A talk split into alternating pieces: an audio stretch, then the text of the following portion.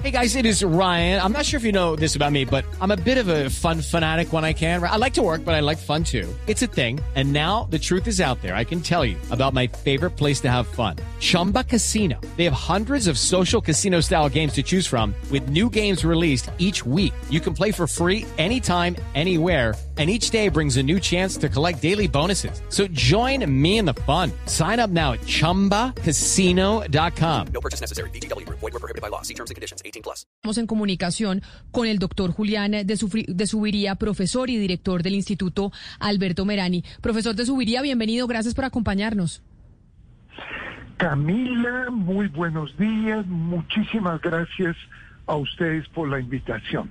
Profesor Merani, todavía, y a mí me parece increíble, se está discutiendo si los niños deben volver a clases o no, pero los niños tienen que volver a clases. Usted que es un experto en temas de educación, que además conoce el sistema educativo, ¿hay justificación de parte de profesores, de parte de parte de padres de familia, de parte de quien sea de que los niños no vuelvan a clase? Bueno, sin duda, los niños en términos generales tienen que volver a clase. Los, la tristeza de los niños ha aumentado, el maltrato de los niños ha aumentado, los niños necesitan la socialización por muchísimos motivos, pero sobre todo por los aspectos emocionales. Hay que entender que en educación no es viable una virtualidad para niños durante tanto tiempo. Un niño de cinco años, por ejemplo, pues no puede permanecer en un computador. O sea, en términos generales hay que insistir, hay que volver a clase. Sin embargo, sin embargo, no puede quedar la sensación de que el problema solo lo originan los maestros, porque hay que entender que es que en Colombia hay muchos colegios que no tienen agua. Por ejemplo, la mitad de los colegios rurales en Colombia no tiene agua. Y algunos que sí tienen, el agua no es potable. Entonces, no puede quedar la sensación de que solo es responsabilidad de FECODE, del sindicato. También le cabe una gran responsabilidad a un ministerio que no ha liderado, que no ha consensuado, que no ha convencido a los padres de familia, que no ha llamado a los rectores y que ahorita llama a la Procuraduría para que revisen en qué lugares no han retornado a clase. Yo creo que estas posturas extremas no nos sirven, ni la del sindicato que rechaza cualquier presencialidad en cualquier lugar, ni la de un ministerio que dice todos mañana clase. Eh, sí, profesor de Subiría, de acuerdo con usted, hay colegios que no tienen todavía, pues colegios públicos que todavía no tienen eh, toda la infraestructura para regresar.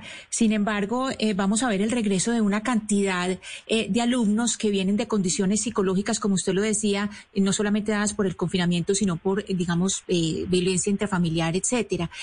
¿Qué deben hacer los profesores? ¿Cómo debería ser ese acompañamiento o esa acogida inicial de los profesores a los niños? ¿Cómo abordar el distanciamiento social, eh, los espacios compartidos, el miedo al otro y, y- y resolver esa serie de traumas que vienen eh, derivados del confinamiento? Bueno, eh, contrario a lo que ha insistido muchísimo UNESCO y algunas personas en el país que han enfatizado en el problema del atraso académico, yo creo que ese no es el problema. El problema en este momento es cómo garantizamos mayor acompañamiento emocional. ¿Cómo logramos que los niños aprendan a resocializar? Porque han estado tiempos muy largos. ¿Y cuál es el riesgo? Que todos lleguen a abrazarse. No, no es lo ideal. Por eso hay que insistirle al ministerio que claro que tiene que haber retorno, pero gradual. ¿Qué es lo ideal? ¿Que vengan mañana todos los niños al colegio? No. No, esa sí sería una medida muy equivocada. Lo que necesitamos es que primero lleguen los niños de inicial, que después lleguen los niños de primaria. ¿Y a qué llegan los niños? Pues a entender la nueva presencialidad, a entender que volvemos al colegio, pero que ahora vamos a estar distantes unos de otros. Pero solo el hecho de que nos podamos ver a los ojos, solo el hecho de que compartamos un espacio, solo el hecho de que esté un profesor con nosotros, eso ya es un enorme alivio emocional. Eso ya nos retorna la esperanza, eso disminuye el estrés, eso disminuye la ansiedad. Entonces yo creo que hay que insistir en que promovamos reuniones al aire libre, en que promovamos espacios donde estemos unos distantes de los otros y tendrá que ser una nueva presencialidad. Pero es distinto ir a un colegio que yo esté a un metro de distancia de un compañero a que yo permanezca en casa con un grupo familiar muy reducido, lo cual me afecta emocional y psicológicamente.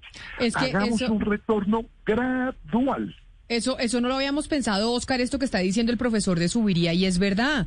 Y es que los niños primero tienen que volver a aprender a socializar, porque los niños llevan un año sin estar con otros compañeritos, sino estando enfrente de una pantalla y solo con sus papás. De acuerdo, Camila, pero mire, el profesor de seguridad nos puede ayudar a, resolver esta, este dilema que tenemos en el Departamento del Atlántico. Eh, le, pregunto, profesor de Subiría desde Barranquilla y desde hoy, 12 de julio, los colegios eh, públicos deberán regresar eh, al, del departamento, deberán regresar de manera presencial a las clases, con una condición, que estén dadas las condiciones en las instituciones educativas.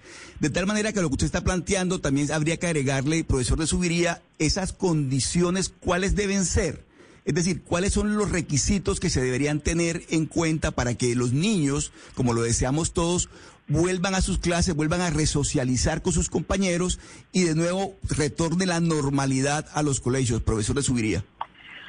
Bueno, eh, todos deben volver mañana, todos los estudiantes. No, el problema es que como el ministerio no consensúa, como el ministerio no convoca a los secretarios, sino manda una orden y manda la Procuraduría, pues estamos arrancando un poco mal, porque lo ideal es que sea por fases. Lo ideal es que antes de ir al colegio usáramos el computador para prepararnos. Lo ideal es que en el mismo computador estuviéramos con el tapabocas. Lo ideal es que los profes desde antes de retornar estuvieran mostrando cuáles son las nuevas reglas, cuáles son las reglas de oro. Lo importante es que esas las conocieran profesores. Lo importante es que tuvieran reuniones varios días con los profesores para programar. Es que estas medidas autoritarias no conducen a buenas respuestas. Ahorita antes de que empezáramos, mostraban cómo todos los estudios en Estados Unidos indican que las aulas son seguras. Cierto, con una observación. Es que allá no hay colegios sin agua. Es que allá no hay colegios con tamaño de cursos tan altos. Es que allá la inversión fue muy alta. Es que allá hay trazabilidad. ¿Qué quiere decir? Pues que se hace un seguimiento para los niños, para los profes, de manera que apenas haya un brote, lo puedan hacer un cerco epidemiológico y controlarlo. Entonces, no es bueno esos modelos donde se dice mañana todo, no, no es bueno. Lo mejor es que nos vayamos preparando todos los niños, todos los profes y todos los padres de familia. No, y tiene usted toda la razón, profesor eh, cuando dice que no se pueden enviar los estudiantes a un colegio que no tiene agua. Eso es, eso es más que lógico, pero le quiero preguntar sobre la postura de FECODE. ¿Usted qué piensa? Por un lado, el sindicato diciendo que no es recomendable volver a las aulas por el riesgo de contagio, pero por otro lado participando activamente del paro y las movilizaciones callejeras. FECODE se ha equivocado por lo siguiente, porque FECODE cuando bajó el segundo pico no promovió el retorno. En febrero han debido asistir los estudiantes de manera gradual y FECODE se opuso. FECODE ha planteado que es necesario la vacunación de los niños mayores de 10 años. Segundo error, eso no ha sido acordado en ningún país del mundo. Claro, hay países que llevan adelante la vacunación, pero eso no quiere decir que sea una condición para el retorno. Eso es bastante absurdo que uno ponga esa condición. En eso hay que reconocerle al gobierno que la vacunación de los maestros va muy bien. Por ejemplo, Bogotá, más del 90%, y no solo los docentes, sino todo el personal administrativo. En el país también hay que reconocer que aunque la vacunación venía muy lento hasta mayo, eso no nos pueden decir una cosa distinta porque de febrero a mayo realmente estábamos marchando muy lento, pero ha avanzado mucho en junio y julio y ahí han privilegiado a los maestros. Entonces, FECOE no se puede oponer al retorno en todos los lugares que ya es posible y que están los maestros vacunados. La ministra ha dicho que el 15% de los colegios no tienen las condiciones.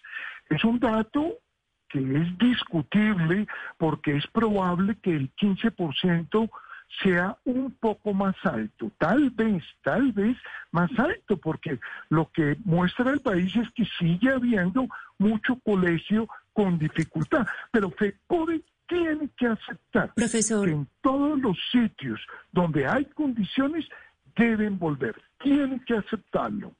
Profesor de Subiría, una de las carencias, pues aquí estamos hablando de carencias de infraestructura, pero una de las carencias, digamos, estructuralmente en las instituciones educativas es eh, la falta de personal de, de, psicología o de acompañamiento psicológico para los niños.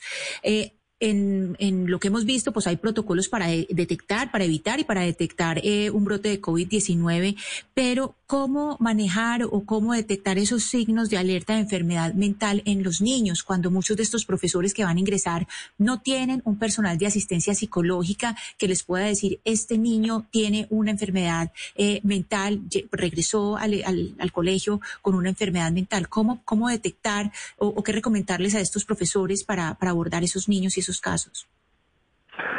Bueno, es cierto, esta es una educación que ha cometido el grave error de creer, de enfatizar, de considerar que lo único que importa es lo académico, pero lo que nos mostró precisamente la pandemia es que lo más importante es lo emocional, es que lo más importante es la socialización. Por lo tanto, la recomendación que hay que hacerle a todos los colegios que retornen es que no lleguen a trabajar matemáticas, física, química, biología, sino lleguen a hablar lleguen a escuchar, lleguen a jugar, porque lo que nos está faltando es esperanza, lo que nos está faltando es socialización. Uno, la matemática puede esperar, la, la, la, biología puede esperar, pero lo que todos necesitamos es hablar. Si nos reunimos a escuchar música, eso creo que es más importante en este periodo a llegar directamente a trabajar en clase. Si llegamos a la clase y le preguntamos a los niños cómo se han sentido, ojalá duráramos cinco clases, una semana, y, una semana es muy poquito. Ojalá duráramos un mes entero hablando de nosotros.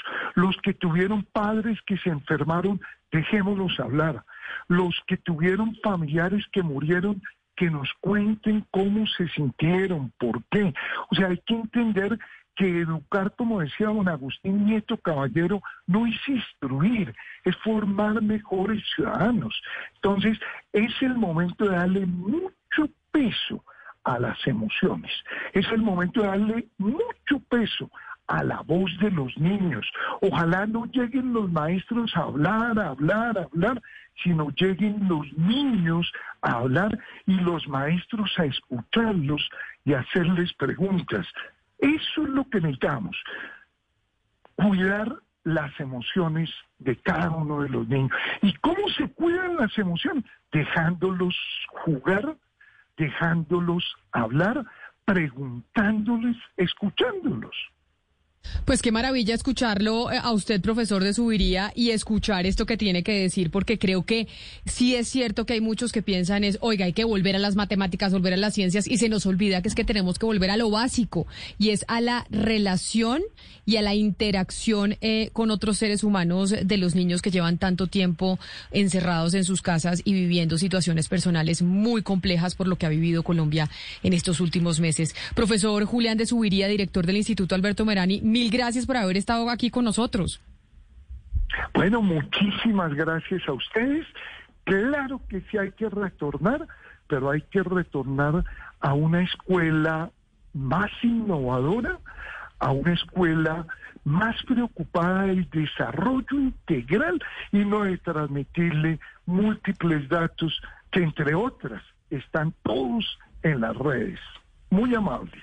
Hello, it is Ryan, and I was on a flight the other day playing one of my favorite social spin slot games on chumbacasino.com. I looked over the person sitting next to me, and you know what they were doing? They were also playing Chumba Casino. Coincidence? I think not. Everybody's loving having fun with it. Chumba Casino is home to hundreds of casino style games that you can play for free anytime, anywhere, even at 30,000 feet. So sign up now at chumbacasino.com to claim your free welcome bonus. That's chumbacasino.com and live the Chumba life. No purchase necessary. Group. Void prohibited by law. See terms and conditions. 18 plus.